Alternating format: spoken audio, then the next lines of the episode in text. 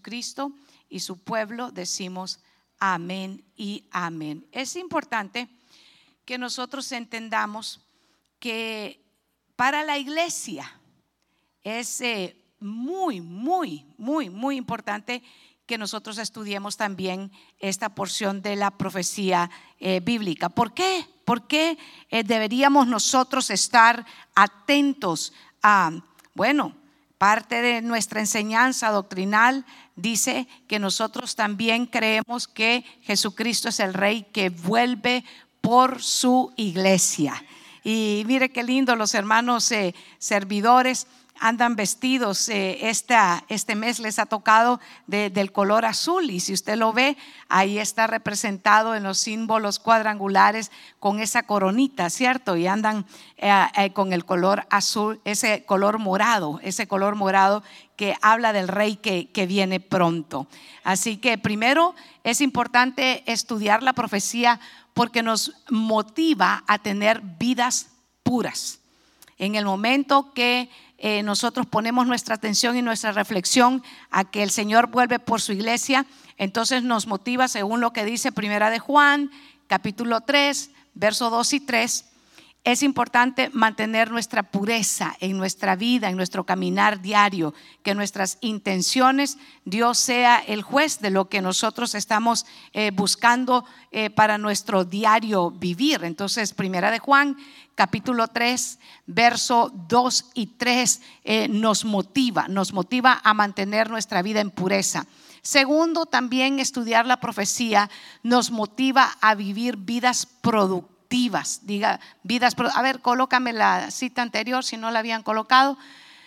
Amados, ahora somos hijos de Dios y aún no se ha manifestado lo que hemos de ser, pero sabemos que cuando Él se manifieste seremos semejantes a Él porque le veremos tal como Él es.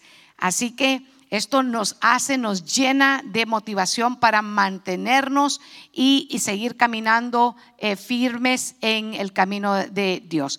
Segundo, porque nos motiva a tener vidas productivas. Y, fíjese que hablando de, vidas productivas, hace algún tiempo eh, yo creo que se lo he compartido, pero es bueno, una reflexión que a mí siempre me llamó la atención es que eh, cuenta un, pastor que un día eh, él se fue de paseo a un, a un, a un jardín y encontró que en ese jardín estaba todo impecable, todo estaba bien arreglado, todo estaba eh, tan precioso en aquella casa donde él estaba recorriendo y quedó maravillado y encontró al jardinero, al que cuidaba tan diligentemente aquel jardín y se detuvo a observarlo un tiempo y después de eh, seguirlo eh, con su vista, se acercó y le preguntó y le dijo, usted es el que cuida esta casa, usted es el que cuida este jardín, usted es el que mantiene tan nítido todo este lugar. Y el, y el, viejo jardinero, ya un hombre mayor, le dijo, sí señor, eh, yo soy el que, el que cuida esta casa y cuido este jardín. Y, y él, el, pastor le dijo, ah, interesante. Y, y, el dueño eh, de la casa le dice, ah, le dice, el señor de la casa eh, no vive aquí. Él solo me ha dejado cuidándola. ¿Y cuántos años tiene usted de cuidar esta casa? Y él le dijo, tengo más de 30 años de cuidar esta casa. Y, el, turista, el pastor le pregunta, ¿y cuántas veces ha venido el dueño de la casa en estos 30 años? Y él le dijo, oh, bien, ha venido nada más eh, tres veces en todos estos años. Y le dice, ¿y usted cuida así de nítido, de diligente esta casa, este jardín? Y él le dice, sí. Entonces le dice, usted cuida también como esperando, le dice que él venga mañana, le dice, porque usted está bien atento, usted es bien productivo, usted mantiene todo bien nítido. Y le dice el jardinero, no, yo no cuido este jardín y no cuido esta casa, le dijo, como que él viene mañana, el dueño de casa. Yo lo cuido todo esto como que él viniera hoy. Como que Él se va, como que mi Señor, el dueño de esta casa, se va a presentar hoy. Y eso nos llama a nosotros como iglesia a reflexionar que, también a, nosotros se nos ha delegado algo precioso. eh, eh, Jesús ha pagado por nuestra salvación, por la salvación de la iglesia con su sangre poderosa. Y nosotros tenemos que estar diligentemente esperando su venida. Hay en, esta porción de la, de la profecía bíblica, de, de, la venida del Señor, del rapto de la iglesia. Hay muchas cosas que se han eh, mal usado, mal interpretado y por eso algunos ah, se han enfriado y otros hasta han perdido el interés y le dicen a uno, no, pastores, a mí predíqueme de cosas prácticas, a mí predíqueme de cosas que voy a necesitar el día de hoy. No, no me predique de la venida del Señor porque, porque se les ha endurecido el corazón. Y, y qué más práctico para mantenernos nosotros siendo productivos con una vida que agrada al Señor que hablar de la venida de nuestro Señor Jesucristo, de hablar del rapto de la iglesia, que es parte esencial de la vida del creyente. Y, fíjese que es, es, tan imperativo y tan importante que el Señor nos dice en Lucas 21, 28 que nosotros debemos de tener, ¿sabe qué? Esa, esa expectación definitivamente en nuestros corazones y debemos de estar atentos, atentos y que cuando miremos que las situaciones alrededor de nosotros se ponen eh, difíciles, tensas, eh, debemos de erguir nuestra cabeza. Y buscamos entonces lo que dice Lucas en el capítulo 21 y verso 28. Si me ayudan, eh, lo colocan, sería maravilloso. Cuando estas cosas se empiecen a suceder, erguíos, que es alguien que, se, que está erguido, hermano, alguien que se levanta. Y levantad la cabeza, porque se acerca vuestra redención. Y eso es exactamente lo que nosotros como iglesia creemos. Somos un grupo, somos un, un, ¿sabe? El cuerpo de Cristo especial que estamos esperando nuestra redención para estar eternamente con el Señor. Y mientras Él viene, mientras el Señor vuelve, entonces, ¿qué vamos a hacer nosotros? Estar despiertos, estar atentos, estar diligentes, siendo productivos en lo que el Señor nos ha dejado. Me maravillaba este día y esta, esta mañana porque sé que que ustedes y yo nos hemos gozado al saber que mucho de nuestro, nuestro estacionamiento ha sido también, eh, ha sido asfaltado y que han hecho una nueva área aquí atrás. Y todos los que amamos eh, la casa de Dios nos alegramos muchísimo porque ha habido una producción, porque ha habido algo nuevo. Me maravillaba al entrar en esta tarde y miraba que las paredes también aquí en, en el área del santuario han sido revestidas con una nueva pintura. Me maravillaba al ver el trabajo tan diligente de tantos siervos y, tantas siervas del Señor. Tanto sabe que, que han estado trabajando toda esta semana. Ha sido una semana de mucha producción y que están siendo bien usados los recursos económicos en la casa del Señor. ¿Cuántos se alegran por eso? Gloria a Dios. Dele un aplauso al Señor porque Dios ha sido bueno el proyecto de, de, asfaltar, sé que, el Señor ha abierto esas puertas y aunque se están invirtiendo recursos, sé que todos nos alegramos porque ya hasta sabía usted por dónde no pasaba, por dónde habían hoyos, ya sabía por dónde hacerse hacia un lado y ahora usted pasó y dijo, wow, hasta, hasta qué bonito se siente en asfalto nuevo, ¿verdad? Se siente bien precioso. Yo, yo me gozo, déjeme decirle, yo me gozo cada vez que veo la producción cada vez que veo cosas eh, nuevas y cosas hermosas que están eh, pasando aquí en la casa del Señor. Entonces, ¿por qué es importante estudiar la profecía bíblica? Porque nos ayuda a mantener nuestras vidas puras, porque nos ayuda a vivir vidas productivas, porque nos ayuda a, ¿sabe qué? A no estar sin sin el, el, deseo de servir, de honrar, de buscar cada día más al Señor. Pues yo quiero decirle esta noche, nosotros somos un pueblo muy bendecido, hermano. Somos un pueblo muy bendecido por la esperanza eterna que Jesucristo ha dejado para su iglesia. Hay una esperanza, hermano, hay promesas eternas que el Señor nos ha dejado y por eso nos alegramos muchísimo. Estaba eh, leyendo un día uno de los comentaristas y eh, Barkley decía algo que por un momento me, sonó como simpático, porque, porque él cuenta algo que, que, que, a, la verdad es, es bastante eh, simpático y sin embargo uno cuando reflexiona dice, es tan real. Y, dice que, eh, él recuerda, este es un, comentarista bíblico y dice que en, una ocasión él está contando que es una historia, dice, habían 13 diablos aprendices. Y entonces ellos estaban conversando y decían que cuál era la mejor estrategia que cada uno de ellos iba a tomar para estorbar al pueblo de Dios a que buscara más, que, que en realidad se mantuvieran en, la fe en el Señor. Y dice que el primero dijo, yo tengo una, una excelente estrategia, yo tengo el mejor plan, yo voy a presentar esta, eh, eh, este eh, plan que tengo y van a ver que voy a tener mucho éxito. Y entonces dijo, le voy a llegar y le voy a decir a la gente, lo voy a engañar y le voy a decir que no hay Dios entonces el otro se le quedó viendo y le dijo, mm, ¿sabes qué? Le dice, quizá te va a funcionar con unos pocos, pero no con muchos. Y nosotros estamos tratando, le dice, de, llenar lo más que podamos, le dice, a el infierno. Así que no creo que esa, que esa estrategia de que diciéndoles que no hay Dios te vaya a funcionar para llevar todos los que queremos llevar, le dice, porque en realidad el hombre y la mujer en su interior, muy adentro, muy adentro, saben y reconocen que hay un Dios todopoderoso. Así que esa estrategia no, pero el otro dijo,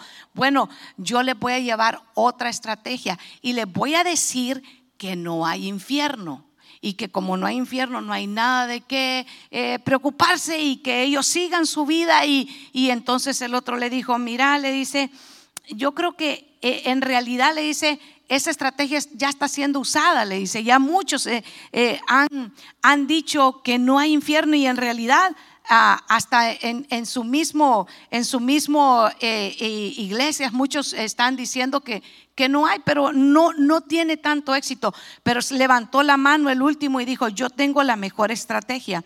Y ese dijo, la estrategia que le voy a poner, dijo, es decirles que no hay prisa que ellos pueden vivir como quieran porque en realidad no hay prisa, que se mantengan así, tranquilos.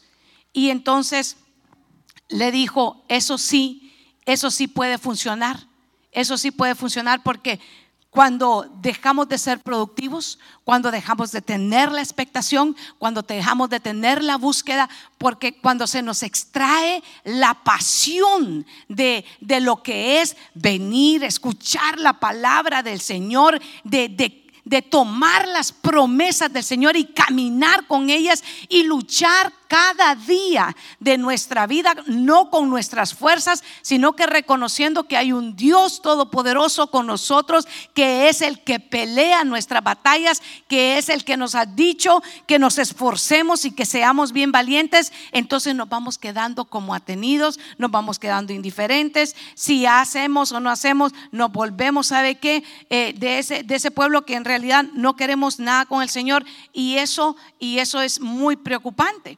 Así que eh, yo quiero que usted vuelva eh, esta noche, pero diga, aquí no hay, así que vuelva esta noche. Y veamos eh, Mateo 24, porque ahí es donde queremos responder las preguntas. ¿Recuerda las preguntas? ¿Qué señales habrán de su venida? ¿Y cuándo sucederán estas cosas? ¿Y cuándo será el fin? Entonces, en, en las palabras de Jesús, vamos a ir a Mateo 24 y vamos a ver lo que dice el, verso 2. El mismo Jesús respondió a estas preguntas en la primera parte de Mateo 24 y veamos sus respuestas. Para el mensaje comienza con la pregunta de los discípulos eh, por la razón que Jesús les había dado esta profecía y la destrucción del templo. Hoy, hoy veamos, eh, vamos a ir sobre el mensaje del Señor sobre su segunda venida, el mensaje de su venida pública. Muchas veces se le confunde con el rapto. Entonces son dos eventos eh, diferentes. El rapto de la iglesia y luego entonces vendrán los, eh, la, la, tribulación, la gran tribulación y después la venida pública del Señor. A diferencia del rapto, la segunda venida de Cristo va a ser seguido por un bautismo de fuego en la tierra y será seguido también después de la gran tribulación, como dice el apóstol eh, Pedro. El rapto es para los creyentes, dígalo conmigo, el rapto es para los creyentes y es de llenar de gozo y de expectación que tenemos, sabe qué tan hermoso evento a las puertas que el Señor nos ha dejado. Y de esto habla Primera de Tesalonicenses 4:17. Si usted marca ahí Primera de Tesalonicenses 4:17, eso es lo que habla acerca del rapto. Y esto es la iglesia que es levantada. Y también se nos dice fíjese que es la primera etapa del regreso de Cristo, es la primera etapa. Y, y, después se va a iniciar la gran tribulación. De esta forma, al meditar en estas escrituras, nos llena de gozo y de ánimo saber que Dios tiene un plan. Dios sí tiene un plan. Por eso es que nosotros somos, ¿sabe qué? Victoriosos. Por eso es que nosotros estamos, ¿sabe qué? Alegres cuando compartimos de la venida del Señor. No es para llenarnos de temor, sino para reconocer que usted y yo tenemos un Padre amoroso que tiene preparado un plan glorioso para sus hijos. Y eso nos afirma y eso nos da alegría y eso nos llena de expectación en nuestro corazón y más ánimo, ¿sabe qué? De servir al Señor todos los días de nuestra vida.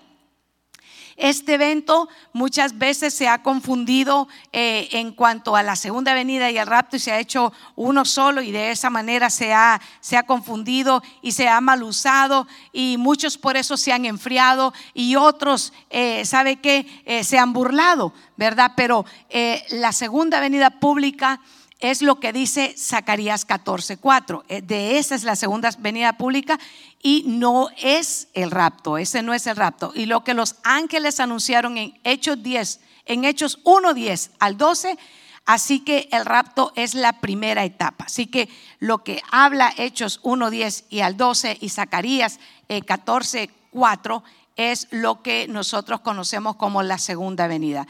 Eh, y muchos ah, al al estarse esperando eh, la segunda venida del Señor y, sabe que se han, se han, enfriado y muchos viven también una vida doble, una, una doble moral, una vida que, que, no, en realidad no hay, no hay gozo, no hay integridad para buscar al Señor. Y muchos llegan también a burlarse ¿Alguna vez usted ha estado en un grupo de, amigos o familiares o conocidos y le han preguntado, pero eh, eh, ¿qué, es lo que tú crees? Y cuando les dice usted que está esperando la venida del Señor, muchos eh, lo quedan viendo y, otros se burlan, pero yo quiero decirle que eso no es nuevo que eso es lo que dice segunda de Pedro, capítulo 3 y verso 4. Y esto lo leo en la Biblia de las Américas, diciendo, ¿dónde está la promesa de su venida?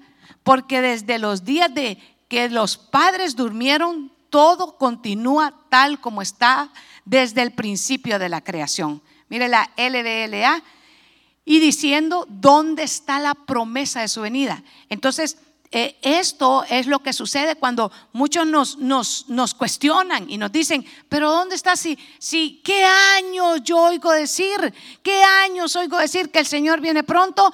Y, y ya ve, han pasado generaciones y generaciones y entonces eh, nos cuestionan y hasta se burlan. Entonces, definitivamente siempre han estado esos, esos burladores. Sin embargo, en Mateo, en capítulo 24, verso 3, verso 3, veamos cuáles serán las señales. Entonces, veamos lo que dice Mateo 24, verso 3. Luego se fueron al monte de los olivos.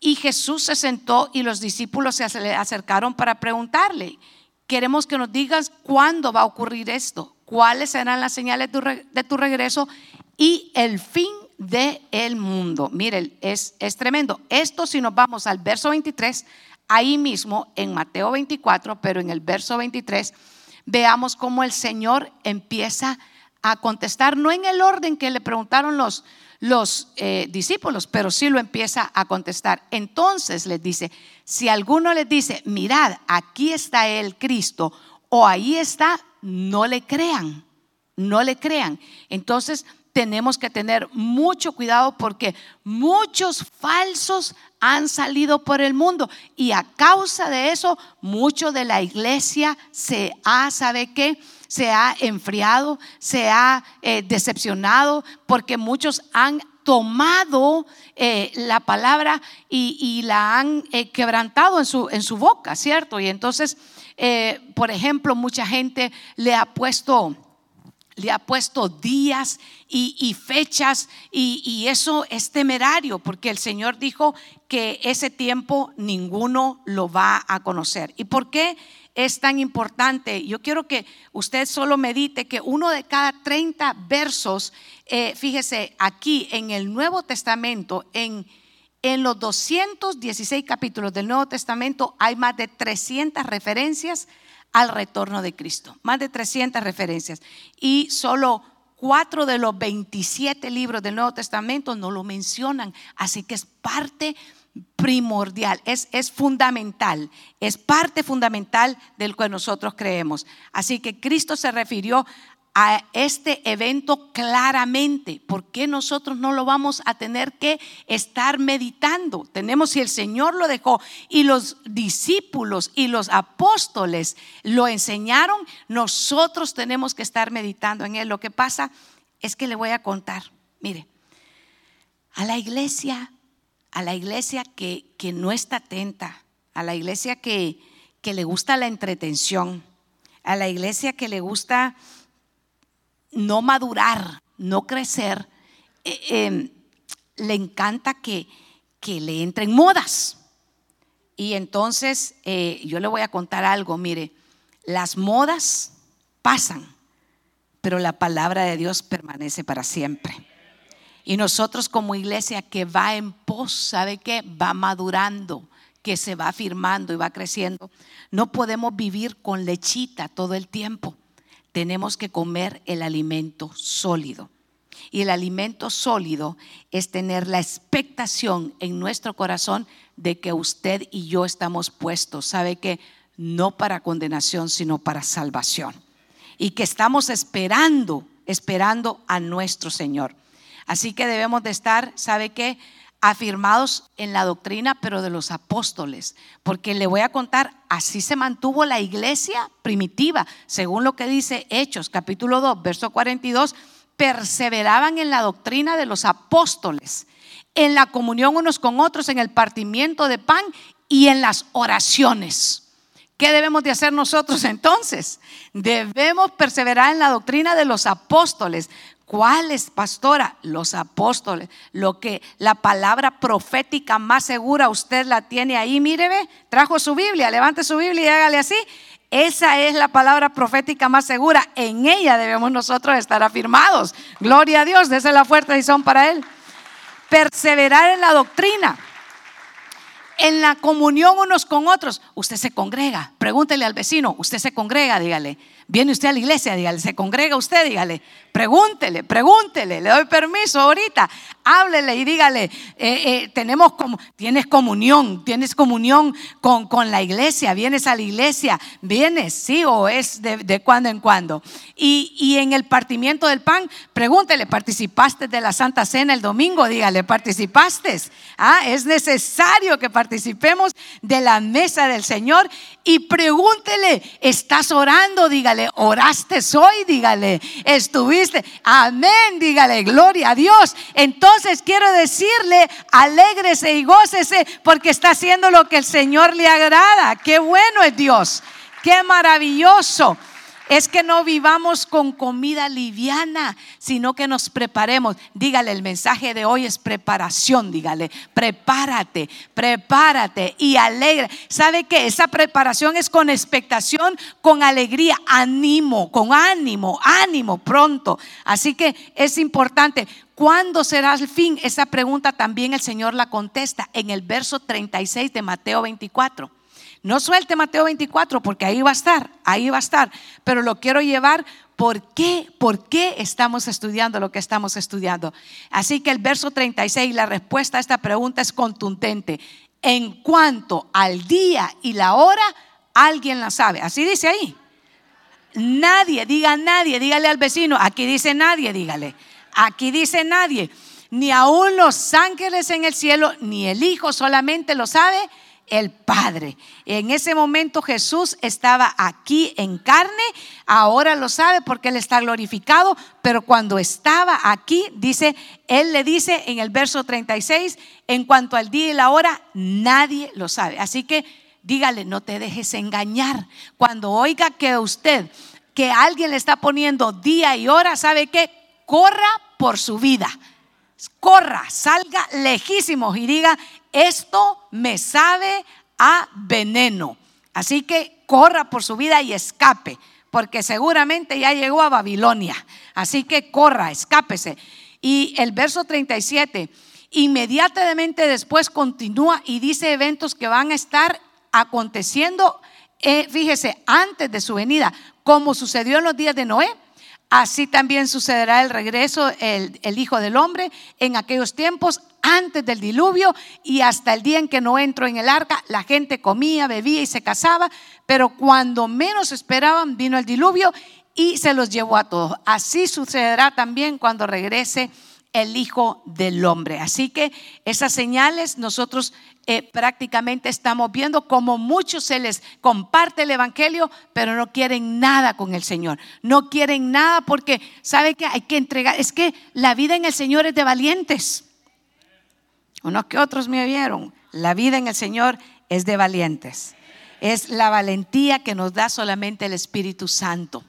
Esta carrera del creyente no es para cobardes. Esta carrera es de irnos afirmando. Y sabe que pelear la buena batalla y confiar en la promesa que el Señor nos ha dado, que no es con espada y no es con ejército, más con su Santo Espíritu, ha dicho el Señor. Así que no vamos a poder solo las fuertes, es con el Espíritu de Dios. Y continúa en el verso 42 y dice, manténganse despiertos. Dígale al vecino, despiértate, no te hayas dormido a esta hora. Todavía queda media hora, dígale, de, de, la enseñanza. Mantente despierto porque no sabemos ese día. Así que estamos esperando el rapto de la iglesia. Y una vez que sucede el rapto de la iglesia, se van a desatar todos los demás eventos que van a llegar a la tribulación y la gran tribulación y después la segunda venida pública del Señor. Por eso ustedes le dicen el verso 44, eh, estén preparados Ahora sí, nos preguntamos, meditemos en nuestro corazón, ¿estamos preparados? ¿Nos estamos preparando como iglesia para esto? ¿Estamos siendo, viviendo una vida conforme al, al Espíritu de Dios y no conforme a la carne? ¿Verdad? Que hay que meditar. ¿Y cuándo sucederá? Ya sabe que el Señor le dijo que eso nadie lo sabe. Por eso dijo que en el 44, el 24, 44 estemos preparados. En el 50 dice, el día que menos lo esperen, a la hora que no saben, llegará, llegará. Así que si el Señor lo ha dicho, nosotros lo creemos. Quiero moverme rápidamente. Note que el mismo Jesús nos lo está explicando y eso es importante que nosotros meditemos en esta enseñanza. El punto que nos da Jesús es que Él habla y Él dice que volverá. Y si el Señor ha dicho que va a volver, nosotros, su pueblo, lo esperamos. Y nos preparamos y no estamos dormidos y no nos vamos a quedar como niños y no vamos a aparecer de cuando en cuando a congregarnos, no vamos a participar de la Santa Cena allá cuando, no, sino que constantes, sino que firmes, a pesar de las pruebas, a pesar de las circunstancias, a pesar de las dificultades, a pesar de los gigantes que estemos enfrentando, sea que, ¿sabe que Estemos saciados o sea que estemos pasando dificultades por todo y en todo vamos a estar agradecidos que en el Señor y vamos a estar perseverando en lo que el Señor nos ha mandado. Así que no vivimos nuevamente por vista, vivimos por fe, vivimos por la promesa del Señor y eso es importante que nos mantengamos firmes. Un otro de los comentaristas que leí esta tarde dice que conforme la gente anda más y más desenfrenada en el pecado, en toda forma de perversión y maldad, se volverán más insensibles, pierden la sensibilidad. Y cuando se pierde la sensibilidad, hermano, se contrista al Espíritu Santo. Y le voy a decir por qué. Porque diariamente a nosotros, los creyentes, el Espíritu Santo nos habla. porque Dios sigue hablando a su pueblo y Dios sigue fortaleciendo a su pueblo. Pero cuando nos alejamos de Él, nos volvemos insensibles. Dios siempre sigue hablando. Y Dios quiere, ¿sabe qué? Que nosotros sepamos escuchar su voz, porque Él nos habla. Pero eh, conforme se, van alejando, se van volviendo insensibles. Y eso es, hermano, muy eh, eh, temerario y lleva actitudes. Hay actitudes muy claras que tiene, ¿sabe qué? Un, un insensible y es la indiferencia. La indiferencia. Eh, y en eso quiero que medite Apocalipsis 9:21, la indiferencia. Las personas se van a volver indiferentes. Y esto lo, lo, vemos, lo que dice Apocalipsis 9:21. Fíjese, y dice, y no se arrepintieron de sus homicidios, ni de sus hechicerías, ni de sus inmoralidades, ni de sus robos. ¿Por qué? Porque ellos ya se habían vuelto indiferentes. Ellos dicen que no buscaron el arrepentimiento aún en el tiempo de la tribulación, porque eso es en el tiempo de la tribulación en esta escritura. Dice que los hombres no se arrepintieron, al contrario, vea cómo se volvieron más, ¿sabe qué? Más indiferentes, más duros de su corazón. Una, una insensibilidad. Y vea que Jesús nos lo explicó en eh, Mateo 24, 43. 43. Pero sepan esto, que fíjese, dice, otra de las, de las eh, señales es el descuido. El descuido, señal número dos, es descuido. Mateo 24, 43. Descuido, sin preparación, sin preparación. Pero sepan esto, que si el dueño de la casa supiera a qué hora de la noche llegará el ladrón, se mantendría despierto y no dejaría que nadie se metiera a su casa a robar. Por eso ustedes también estén preparados, porque el Hijo del Hombre vendrá cuando menos lo esperan. Así que no debemos de ser descuidados. ¿Cómo ¿Cuál es lo contrario del descuido? Estar preparados, estar preparados. ¿Y qué está haciendo usted ahora mismo? Está siendo preparado preparado. Por ahí hay unas fotografías, si me acompañan, creo que es la 16, eh, la que dice el descuido, el descuido. Eh, ¿Qué debemos hacer entonces? Estar preparados. No debemos de estar eh, dormidos o descuidados. Debemos de estar, ¿sabe qué? Siempre atentos. Hay mucha gente, ¿sabe que Cuando, cuando mira esta, esta fotografía, mucha gente cuando no puede dormir, ¿sabe qué agarra? Se ponen a leer la Biblia y la han agarrado como, como somnífero. Entonces le dicen, mira, eh, no, no puedes dormir, léete el Salmo 119, le dice. Porque ya saben que es el capítulo más, más largo, ¿verdad? Y entonces, ya cuando vayas ahí por el, por, el, por el versículo como 98, como 100, 116, ya te vas a ir durmiendo, le dicen. Y la Biblia no es para eso, hermano.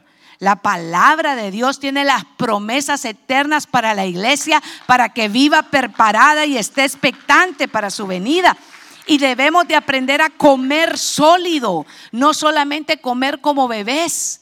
Y, sabe que, y, mire, ¿ha, notado usted que, que al bebecito, si, si ya él oye, él escucha un ruido como muy fuerte, se asusta? y se detiene. Y si, y si ya le, eh, le hablan así muy fuerte, eh, se pone a llorar. Y, si eh, se cae algo, él, él, se asusta porque es bebé. Pero nosotros tenemos, sabe que como iglesia, si aprendemos a comer el alimento sólido y nos va dando, sabe que permitiendo que Dios forme el carácter de Él en nuestra vida, nos vamos preparando y nos vamos alejando del descuido. Y sabemos que la palabra de Dios no es para dormirnos, sino para prepararnos. La palabra de Dios es para fortalecernos, para dedicarnos la palabra de Dios es lámpara a nuestros pies y es lumbrera a nuestro camino. ¿Para qué? Para que nosotros sepamos el camino por donde vamos a andar, porque los ojos del Señor están puestos sobre nosotros, como dice el Salmo 32. Pero si nosotros, ¿sabe qué? Vivimos solamente por moda, vivimos por, sentimientos, vivimos para que nos estén diciendo que, que somos aquí, mire, que, nos, nos vivan elevando. ¿Ha conocido usted cuando va a la Dollar Store o cuando va a esas tiendas y usted anda comprando globos para, para un cumpleaños? O para qué sé yo, porque tiene una celebración. Y he visto cuando les ponen helio, ¿verdad? Los globos, cómo se elevan, ¿verdad? Se elevan y va el globo. Pero a los dos días de, la celebración, usted ya ni haya que hacer con aquel montón de globos en el, en el piso, porque el gas que les pusieron para que se elevaran se ha disipado. Pero nosotros como, como cristianos no podemos ser como globos con helio, que vamos a estar levantados un día y a los tres días estar desanimados. Claro que no. La palabra de Dios diariamente es nuestro alimento. ¿Cómo vamos a permanecer, hermanos, firmes y erguidos, como dice, como dice la promesa? estando meditando en la palabra de Dios diariamente, que esa sea nuestro alimento. Así que también tenemos que meditar en lo que nos dice, eh, el Señor utilizó parábolas ¿Y, por qué? Porque si nos hablaba de las cosas solo celestiales, nosotros con nuestra mente finita no la íbamos a poder entender. Entonces utilizó parábolas, cosas que sucedían diariamente en el caminar del pueblo para que pudieran relacionarse, para que pudieran entender lo celestial con cosas, ¿sabe qué? Naturales. Y utilizó parábolas hermosas de las que, de las que quiero eh, compartirle. Eh, digamos, hablemos con Mateo 25 en, en el capítulo 25, verso 1, en aquel, en aquel tiempo el reino de los cielos será semejante a las vírgenes. Usted ha escuchado esta parábola de las diez vírgenes y lo más interesante de esta parábola es que las diez se durmieron. Quiere decir que las diez vírgenes que representan también a su pueblo, ¿sabe que Estaban cansadas. Porque uno se duerme cuando está casado, a menos que, a menos que esté anémico, ¿verdad? Porque he conocido gente que o tiene depresión, que solo quieren estar dormidos. Pero dice que estas se durmieron. La diferencia entre las diez es que cinco se durmieron preparadas porque tenían aceite y cinco no tenían. Esa fue la gran, la gran diferencia. Entonces, ¿cómo debe de estar la lámpara? ¿Cómo debe estar nuestra lámpara? Con aceite. Debe haber preparación en nuestra vida. Y el aceite es la unción del Espíritu Santo todos los días en la vida del creyente, no de domingo a domingo, porque usted no es creyente de dominguero, usted es un creyente que está esperando al Señor y está buscando de Dios todos los días, porque el alimento del creyente sabe que es su relación con Cristo, es aquella relación, es aquel, sabe que anhelo, aquel deseo que, que usted sabe que necesita el alimento espiritual, que necesita la palabra de Dios todos los días, no por religión, no porque se lo imponga, una imposición, sino porque usted lo busca porque hay hambre en su corazón de la palabra de Dios diariamente y usted está pasando circunstancias, problemas o lo que sea, o está gozoso, porque no necesariamente solo vamos a buscar al Señor cuando nos está yendo mal,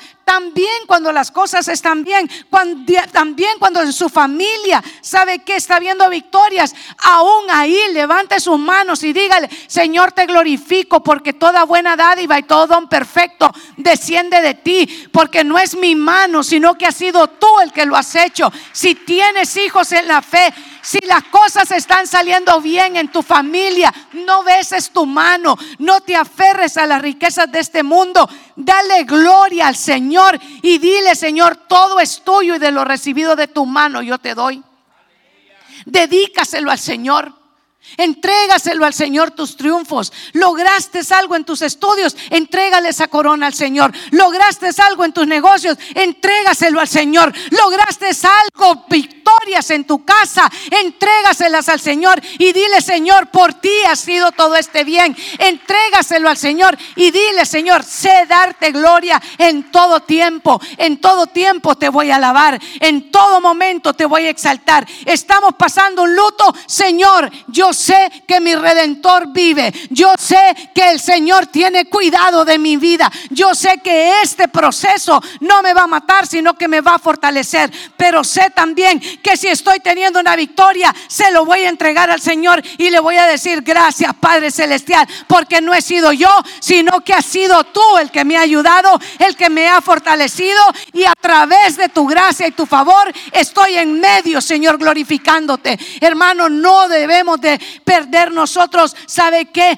El enfoque, no pierda la visión, no se distraiga aunque otros caigan, aunque otros se detengan, aunque otros vociferen. Me encanta mucho esa historia cuando dice que el papá de David envió a David a ver a sus hermanos a la guerra y sus hermanos estaban, ¿sabe qué?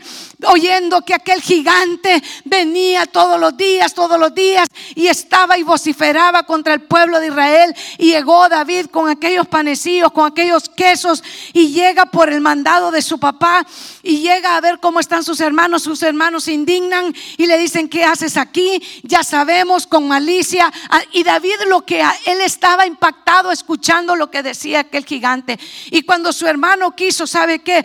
Buscarle pleito. David dijo, ¿qué es esto si no me da palabrería? Le dice.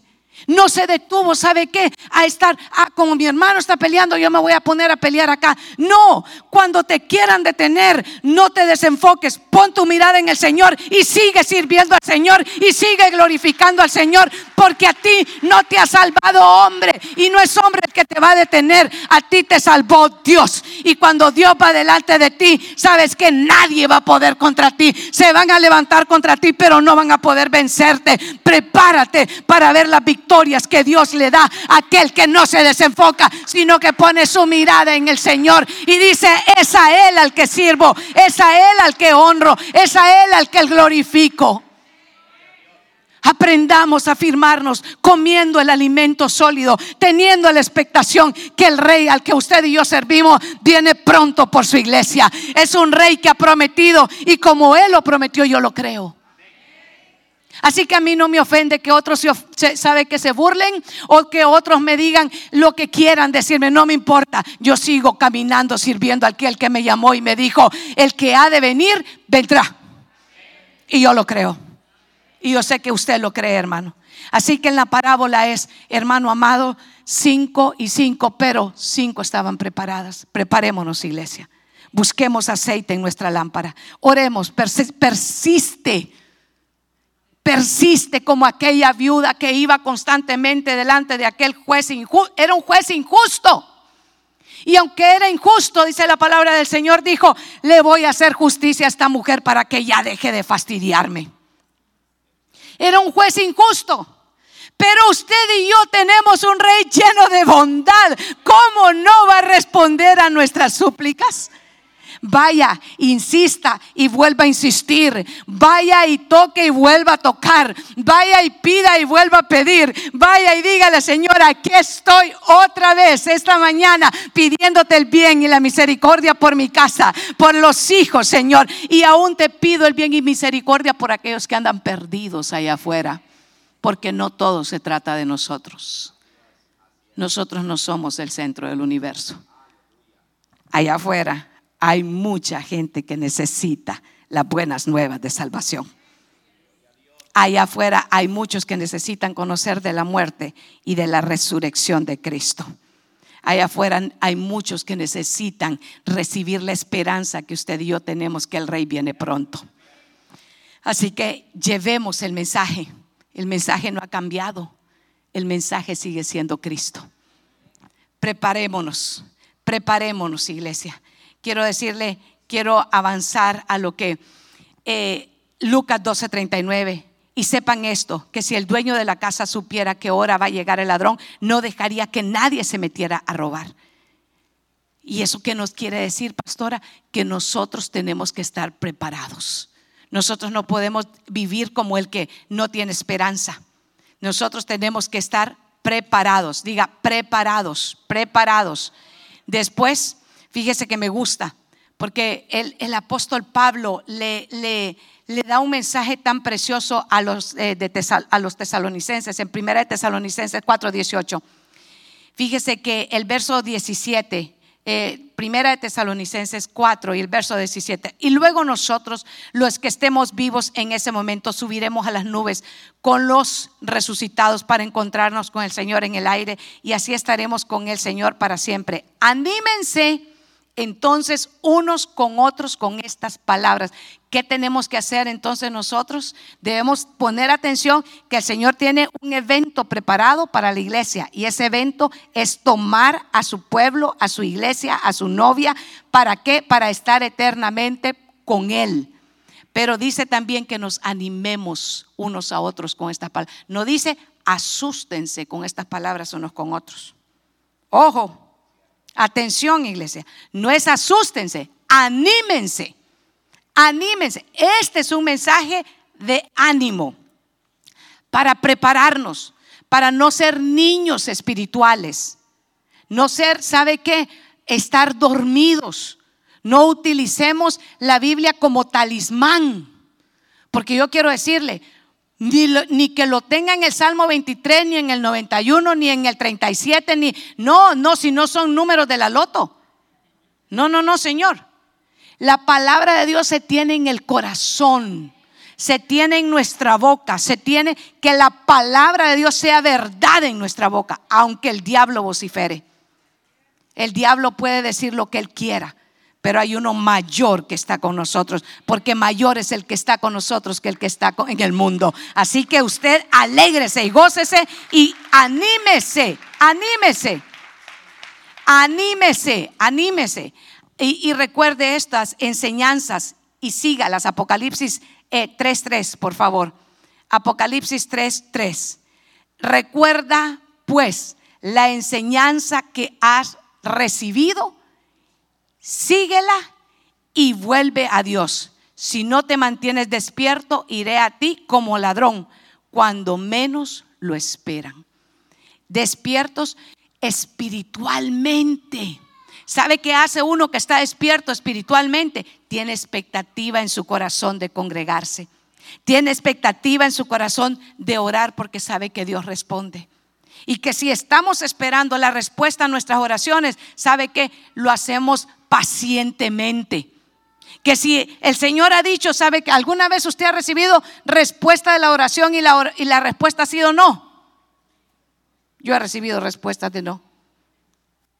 Y yo quisiera decirle, hermano, alégrese cuando recibe usted una respuesta. No, especialmente cuando usted está orando por sanidad y la respuesta es no.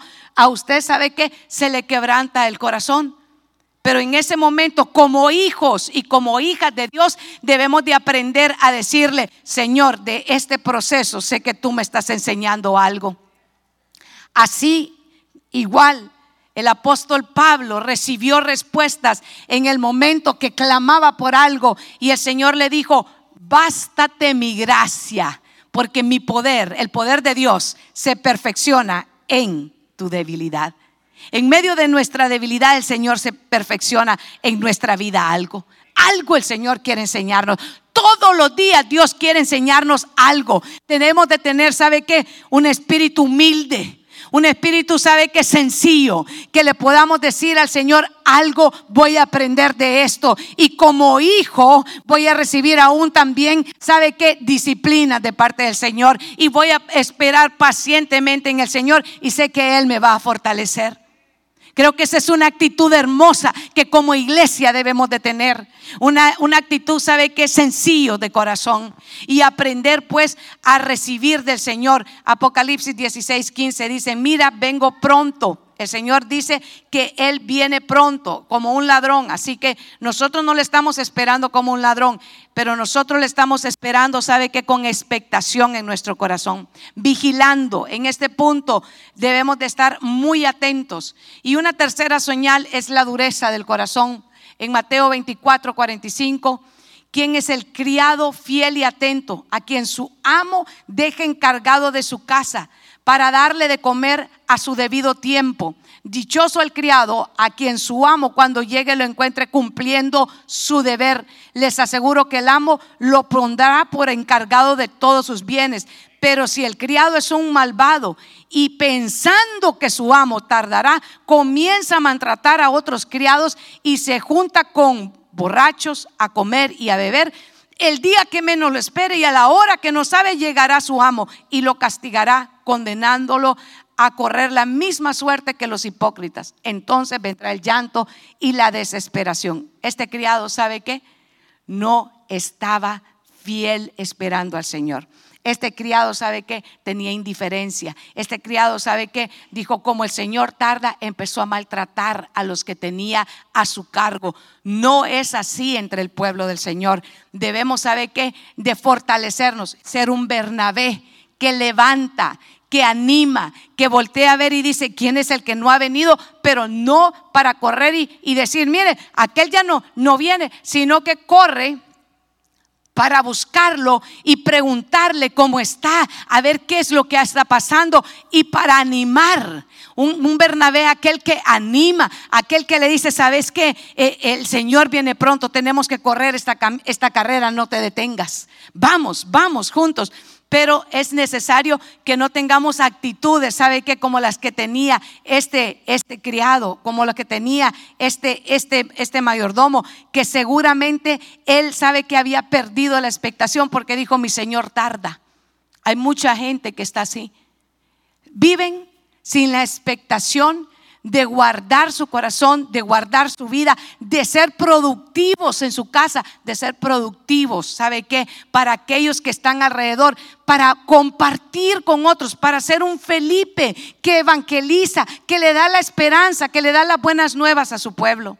Quisiera que mis hermanos de Asaf subieran y hay, ¿sabe qué expectación en nuestro corazón de cantarle al Señor? Porque el rey vuelve, hermano. Porque el rey viene pronto por su iglesia. Y porque nosotros debemos, ¿sabe qué? De tener alegría, de tener, ¿sabe? Ánimo, ánimo. Cuando, cuando predicamos estas cosas, de que el Señor viene pronto, amados, eh, hermanos, ¿sabe qué? Debe de, de, animarnos. Yo sé que es una noche de viernes y que de repente, de repente muchas circunstancias pudieron haber pasado en su semana. Yo no sé cómo estuvo la, su semana, la mía estuvo tremenda. Pero ¿sabe qué? En medio de, de todas las circunstancias, yo sabe que siempre me pongo a pensar, iglesia. Me pongo a pensar por difíciles que estén las circunstancias, pero hay una esperanza mayor de todos estos problemas que estamos viviendo.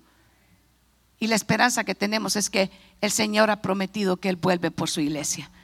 Y que yo no vivo como los que no tienen esperanza, sino que yo vivo, ¿sabe qué? Por lo que el Señor me ha dicho, que la iglesia debe de estar preparada, que la lámpara nuestra debe tener aceite, porque el Señor viene pronto. ¿Sabe qué?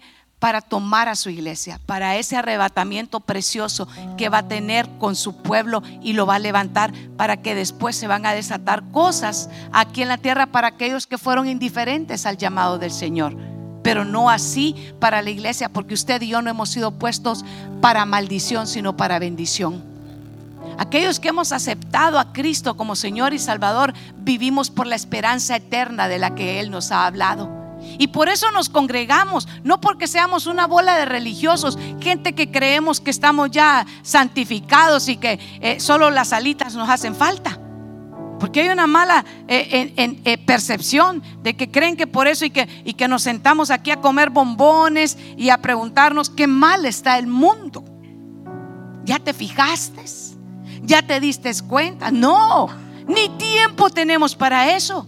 Yo no sé si usted se ha fijado, pero aquí en la casa del Señor todo el tiempo tenemos un proyecto que hacer, un proyecto para ir a alcanzar, un proyecto para ir a plantar, un proyecto para ir, ¿sabe qué? Evangelizar, un proyecto para discipular, un proyecto para bautizar, un proyecto para celebrar Santa Cena, un proyecto, siempre estamos pensando en que vamos a enviar para las misiones, en que vamos a apoyar, ¿sabe qué? a la imprenta eh, para que se sigan dando y haciendo tratados. Siempre tenemos esta expectación en nuestro corazón que estamos preparando para las grandes cosas que el Señor nos tiene haciendo, porque si el Señor viene, nos va a encontrar trabajando en su obra. Nos va a encantar, ¿sabe qué? Decirle, Señor, aquí con lo poco que teníamos, aquí, Señor, esto es lo que hemos logrado. Hemos llamado a esta ciudad con los ojos de la fe, que es una ciudad, ¿sabe qué? Bendita, llena del avivamiento del Señor. Hemos orado y hemos visto milagros en esta ciudad y creemos que el Señor lo va a hacer en las otras ciudades si allá se levantan hombres y mujeres de fe que empiecen a doblar rodillas también. Porque solo va a suceder cuando aquí haya un pueblo que le clame. Porque el Evangelio no es de carita bonita, ni de saco. El Evangelio, hermano, es de hombres y de mujeres de valor que se levantan cuando otros están dormidos, que predican cuando otros andan de paseo, que se levantan a pelear la buena batalla, que dan todo por Cristo. Estas son las cosas que incomodan, pero es la verdad. Busquemos, toquemos y sigamos tocando. Y si alguien se detiene, anímelo a que siga. Pero una cosa le voy a decir, no se detenga por nadie. No se detenga por nadie. Joven fui y le sirvo al Señor desde los 21 años. He predicado en calles y en parques, en cárceles y en orfanatos. He visto a muchos empezar en el caminar de Cristo y he visto a muchos detenerse. Les he dicho, vámonos, no te detengas, sigue. Mira que falló, mira que cayó, mira que no pongas, a mí no me salvó hombre ni me salvó mujer, a mí me salvó Cristo. Yo sigo sirviendo a Cristo. Él es el que me llamó. Él es el que me salvó. Él es el que murió en la cruz del Calvario para pagar por mis pecados. Y no fue cualquier pago, fue con pago de sangre lo que Él hizo por mi vida. Así que a Él le debo todo y a Él le voy a servir y a Él le voy a honrar. No te detengas por nadie. Camina, avanza. El Evangelio es para valientes, no para descuidados, no para quedarnos dormidos pero es un evangelio glorioso porque hay esperanza eterna, porque el Señor sabe que es nuestro Salvador, el Señor es nuestro bautizador, el Señor sabe que es el que nos llena de la presencia del Espíritu Santo, el Señor es el que nos ha dicho que Él es el Rey que viene pronto por su iglesia. Oh, qué glorioso es el Evangelio el que predicamos, hermano. Qué glorioso. Qué precioso Jesucristo es el sanador. El que vino enfermo esta noche puede tener la convicción, hermano, que usted esta noche puede decirle, Señor, toca mi cuerpo porque yo necesito ser sano. Si yo le digo a usted esta noche, levante la mano si usted ha recibido un milagro de sanidad, yo estoy seguro que aquí hay muchos que tienen testimonios que dar y decir, yo he sido tocado por el Señor, el Señor me ha sanado, el Señor me ha levantado, yo he venido y el Señor ha hecho lo imposible por mí.